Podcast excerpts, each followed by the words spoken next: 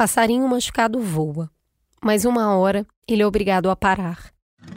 Tava doida para chorar. Tinha tanta água no olho que acho que se piscasse assim, ia desmoronar. Mas daí eu parei, me sentei e pensei: eu tenho uma apresentação daqui a uma hora. Eu não posso chorar agora, porque se eu começar a chorar, eu vou chorar por três horas. Então eu vou sentar e eu vou me acalmar. E depois que eu fizer essa apresentação, eu vou procurar ajuda, porque claramente eu preciso de ajuda.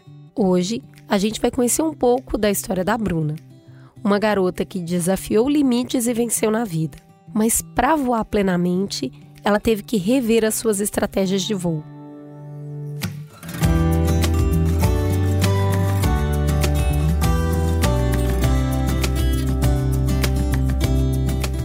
Como eu cuido de mim? Foi para responder essa pergunta que criamos esse espaço aqui, um podcast para a gente conversar sobre saúde mental além do raso partindo de múltiplas vivências, apresentando diferentes linhas de tratamento e explorando as nuances de viver e conviver com transtornos mentais. Prazer! Esse é o Crônicas de um Cuidado, um spin-off do podcast Mamilos, comandado por mim, Cris Bartz, e produzido pela minha parceira Juva Lauer. Um lugar de acolhimento que oferece um caminho para você não precisar mais se achar sozinho. E quem abriu a sua cabeça e o seu coração para mim dessa vez foi a Bruna, ela é nossa ouvinte e mandou a sua história para a gente contar aqui no podcast.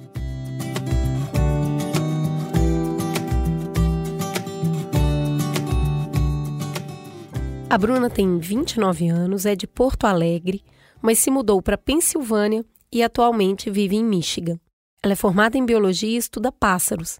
Agora, ela está fazendo seu PhD nos Estados Unidos.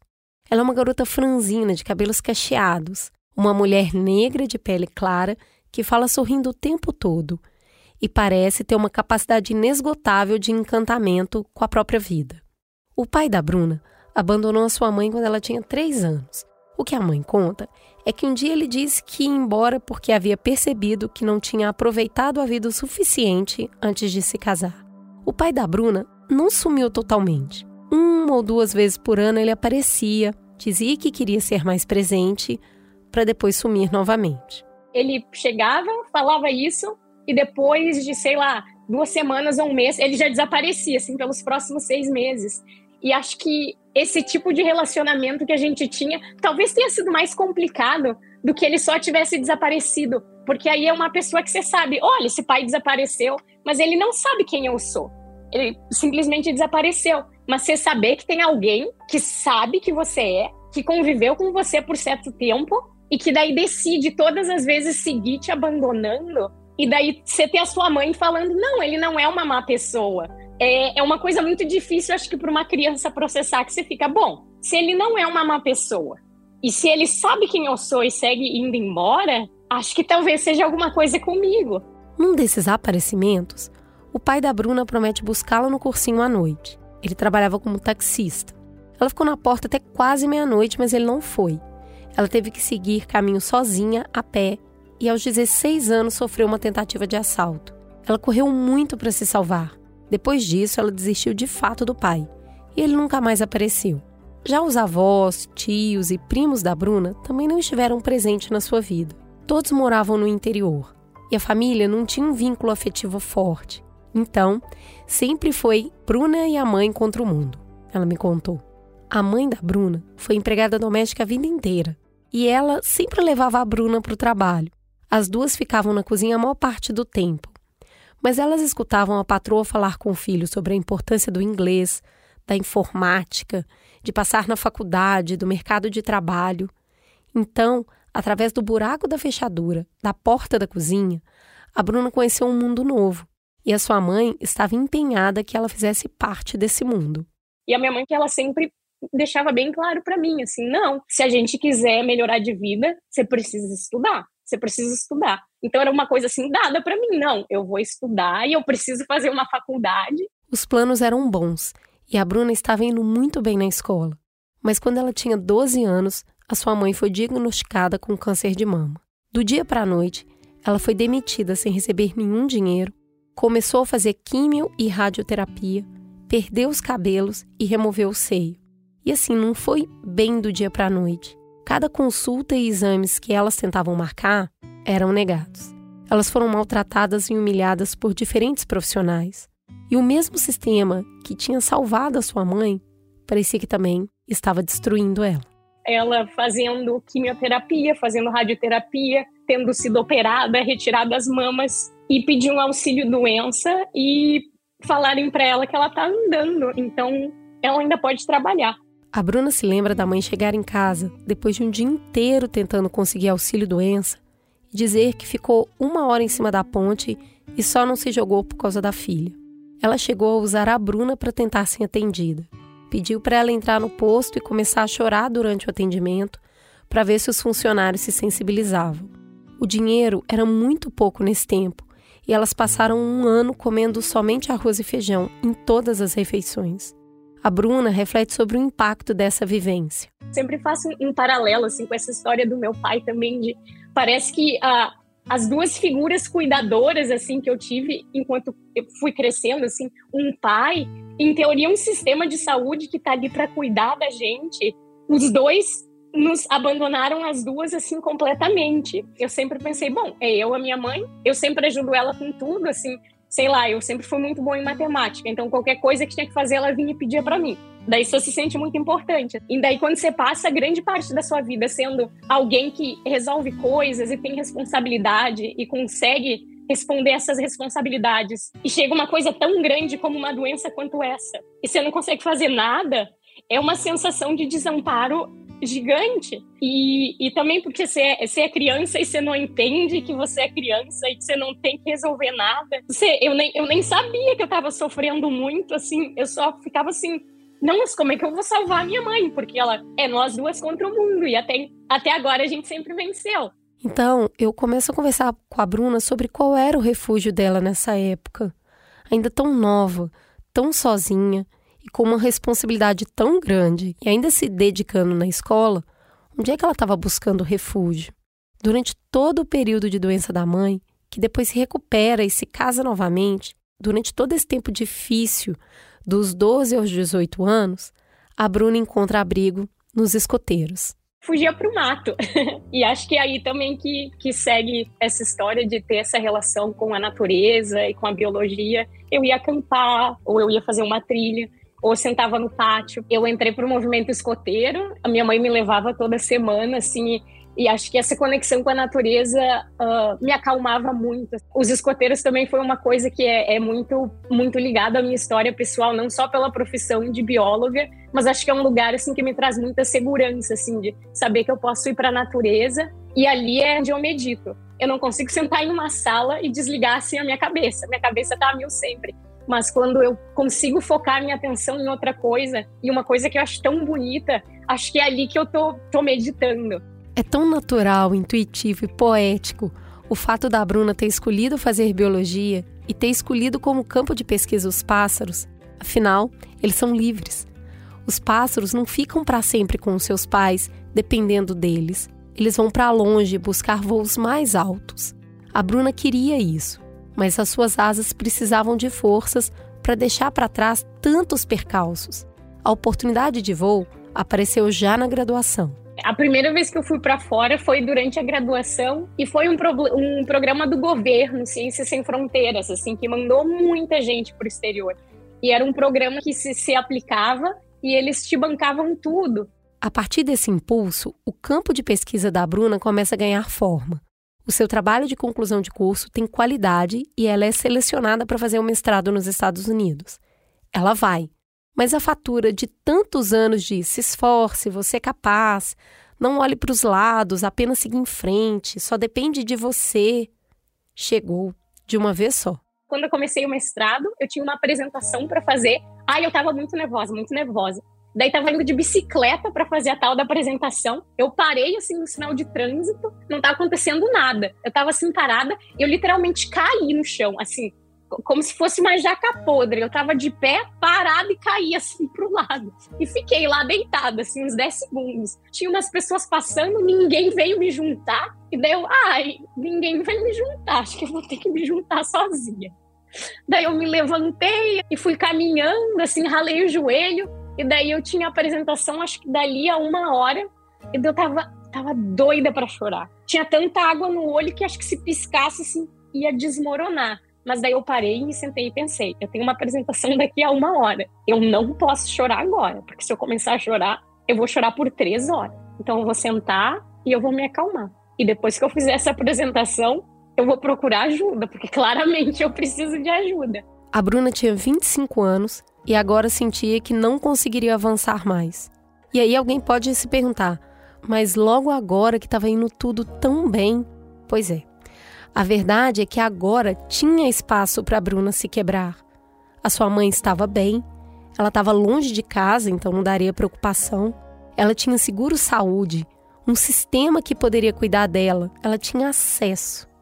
Interessante, né? Cair da bicicleta foi o corpo dizendo: se você não vai parar por causa da sua cabeça, eu vou te parar mesmo assim. Ué, mas ela tinha sobrevivido, tava tudo bem. Tinha algo que ela não estava vendo? Eu pergunto para a Bruna o que ela via de ruim na forma como ela se relacionava com as outras pessoas. Onde estavam os sinais que algo não ia bem? Desde sempre eu tinha a fama de ser a dramática. Assim, Bruna dramática. Acontece qualquer coisa pequena e eu já faço um drama muito grande. Eu sentia muito que eu não tinha esse controle sobre as minhas emoções. Uma coisa que alguém fazia para você, você ah, pode até ficar chateada. Comigo assim, era o fim do mundo. Parece que o meu cérebro já tá programado nesse nesse modo da desgraça, sabe? Aconteceu isso, vão me abandonar de novo. Não aconteceu isso é porque vai dar um câncer e minha mãe vai morrer. Parece que essa cabeça do trauma assim, e qualquer coisa pequena que acontecia, eu já acreditava que vai assim, ó, tudo falhar e a vida vai desmoronar. Parecia que a minha vida era como se fosse uma série.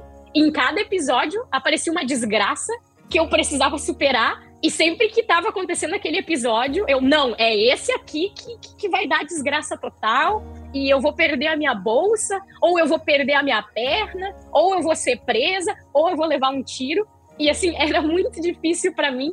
Todo esse medo faz a Bruna entrar num modo de hiperreatividade com as pessoas. Para se relacionar com ela, a pessoa precisa provar muitas vezes que não vai embora.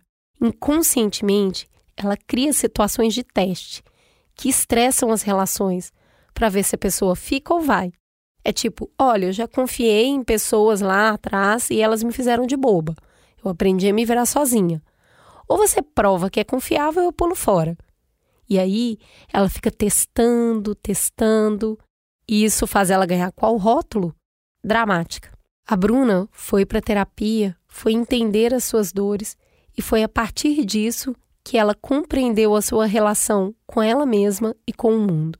Ela entendeu, entre outras coisas, que a sua mãe era muito sozinha e por isso cultivou uma relação de amizade com ela muito forte e muito íntima que na época fez a Bruna se sentir muito importante, mas que agora ela percebe que era uma quantidade de detalhes e de responsabilidades desproporcionais para uma criança.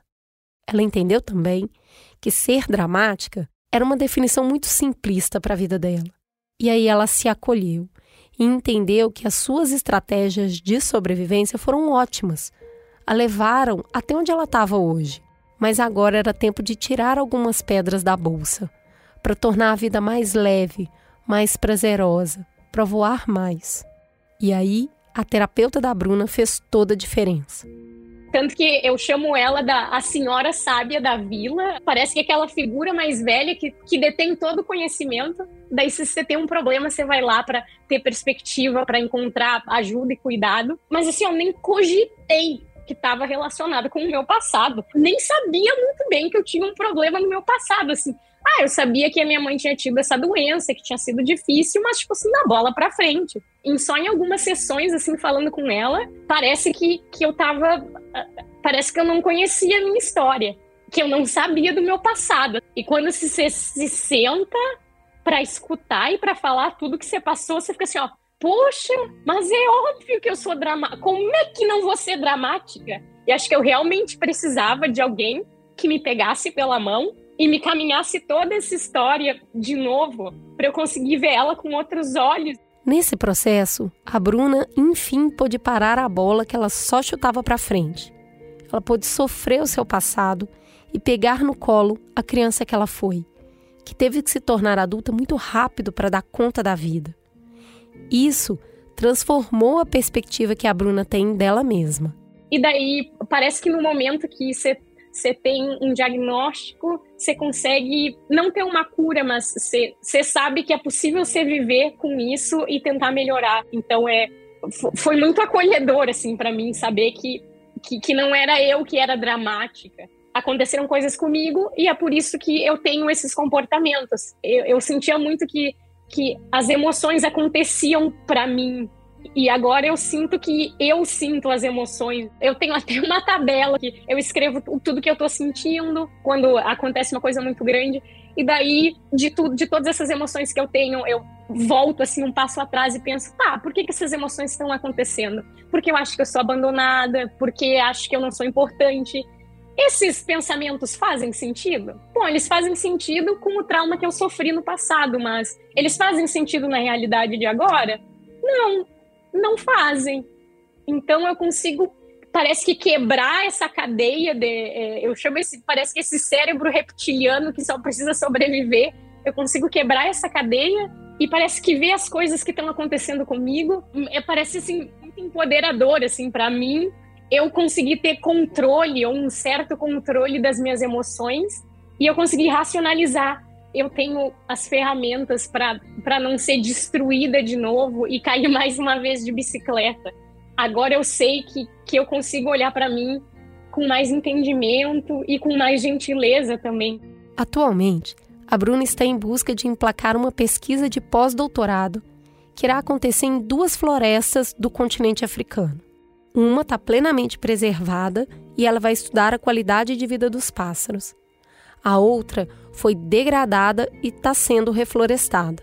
Ela precisa estudar a qualidade de vida dos pássaros nessa segunda floresta e comparar com a primeira, para saber se eles estão vivendo ou apenas sobrevivendo. A tese é que eles estão com baixa qualidade de vida, e aí compreender o que, que precisa ser melhorado para que eles possam voltar a ser plenos e possam cantar.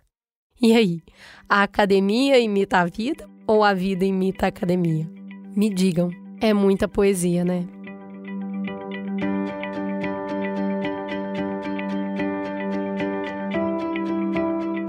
Conta pra mim, você já passou por algo parecido com o que a Bruna passou? Ou conhece alguém que enfrentou tudo isso?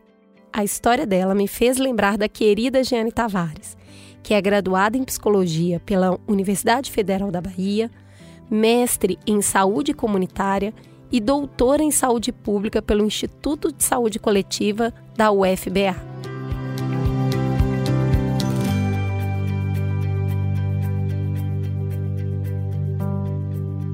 Seja bem-vinda, Jeane. É muito bom te receber aqui no Crônicas. Jeane, a Bruna passa por situações muito difíceis na infância que, posteriormente, ela compreende que moldaram a forma como ela se relaciona com o mundo. Como é que a gente que está ouvindo essa história pode avaliar se isso também aconteceu com a gente? Cris, em termos de traumas, o que a literatura chama atenção é, por exemplo, a permanência prolongada em contexto de violência doméstica, em contexto de abuso, abuso físico, né, sexual, exploração infantil. Então, normalmente são essas situações em que essa pessoa não teve condições de fugir do perigo. Enquanto sintomas podem estar relacionados tristeza, é, ideação suicida, pensamentos de suicídio, explosividade, raiva inibida, e, e aí está nessa categoria regulação emocional. É, a percepção sobre o mundo, sobre o futuro é alterada. É, pode se incluir desesperança, a vergonha é uma questão que aparece de forma intensa, né? A culpa, a culpa relacionada a não poder ter saído dessa situação, né, de alguma maneira, uma desconsideração da sua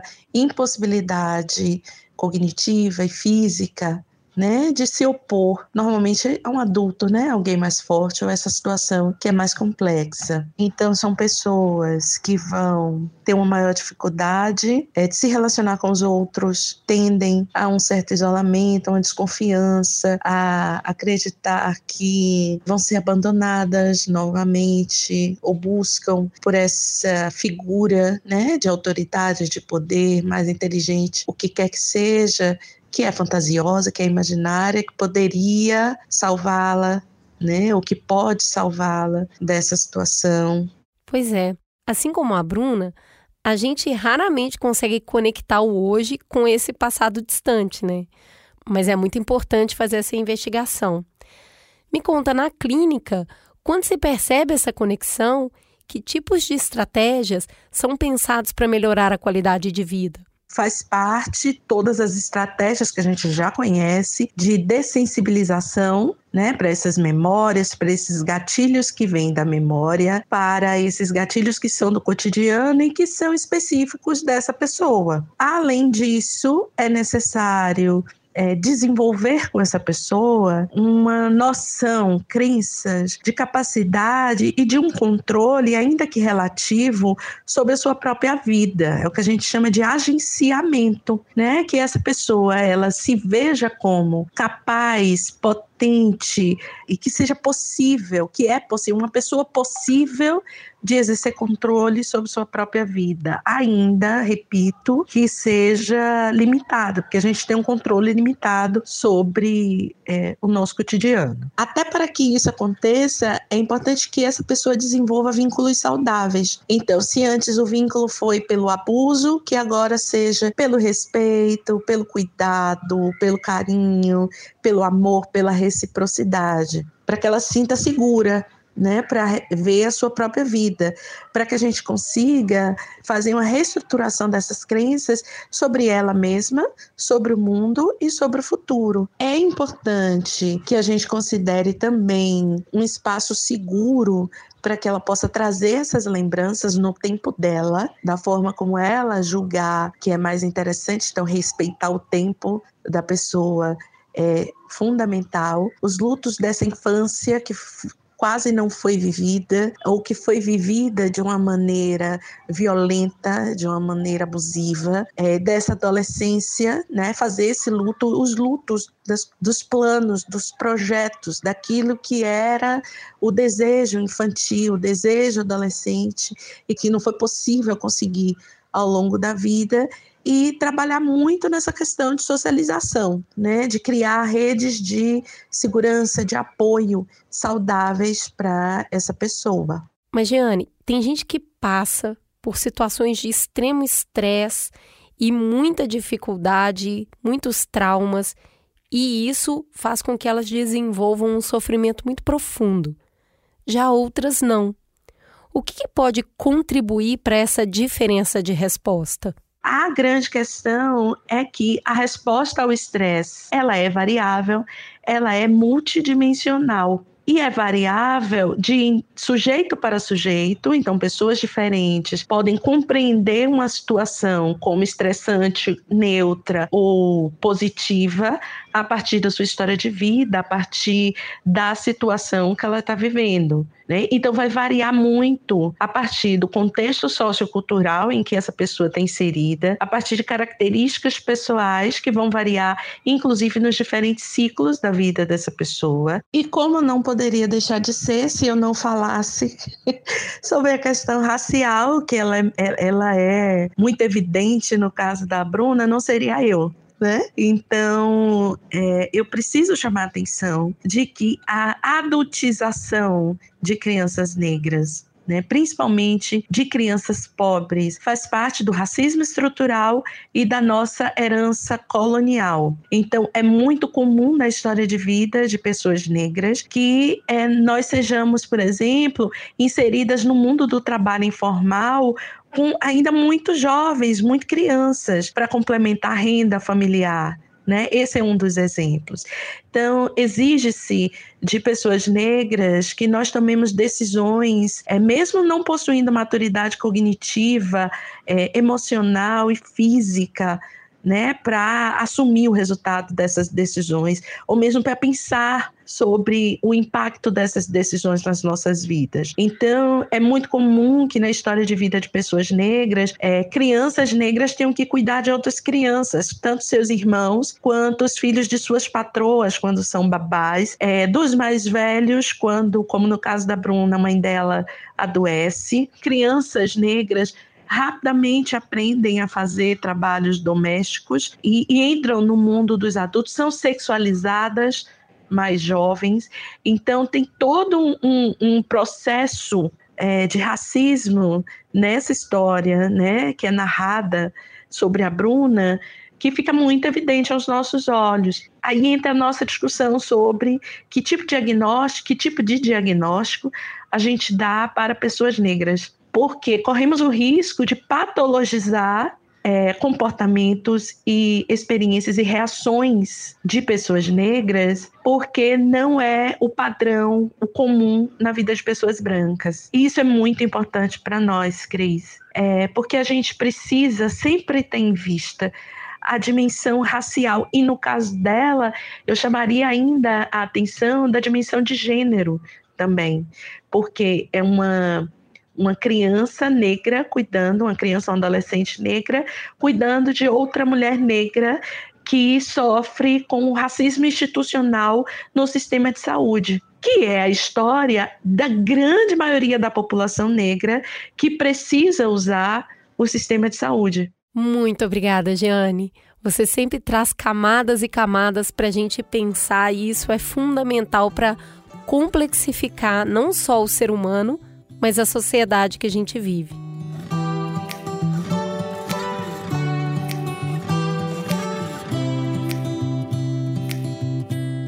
Boa conversa hoje, hein? Eu senti que a gente avançou no tema. Eu agradeço a Bruna por me contar a sua história, a Jeane por me ensinar e você por me ouvir. Se você quiser, você pode contar a sua história para mim. É só entrar no perfil mamilospod lá no Instagram. Nos destaques tem um formulário que você vai escrever a sua história. E quando ela for selecionada, a gente entra em contato para bater um papo. Se preferir, você pode usar o bom e velho e-mail no endereço mamilos@b9.com.br. Eu prometo que eu vou te escutar e procurar um profissional para nos ajudar a avançar na busca de uma vida com mais saúde mental. Um abraço apertado, se cuidem e até o próximo Crônicas de um Cuidado.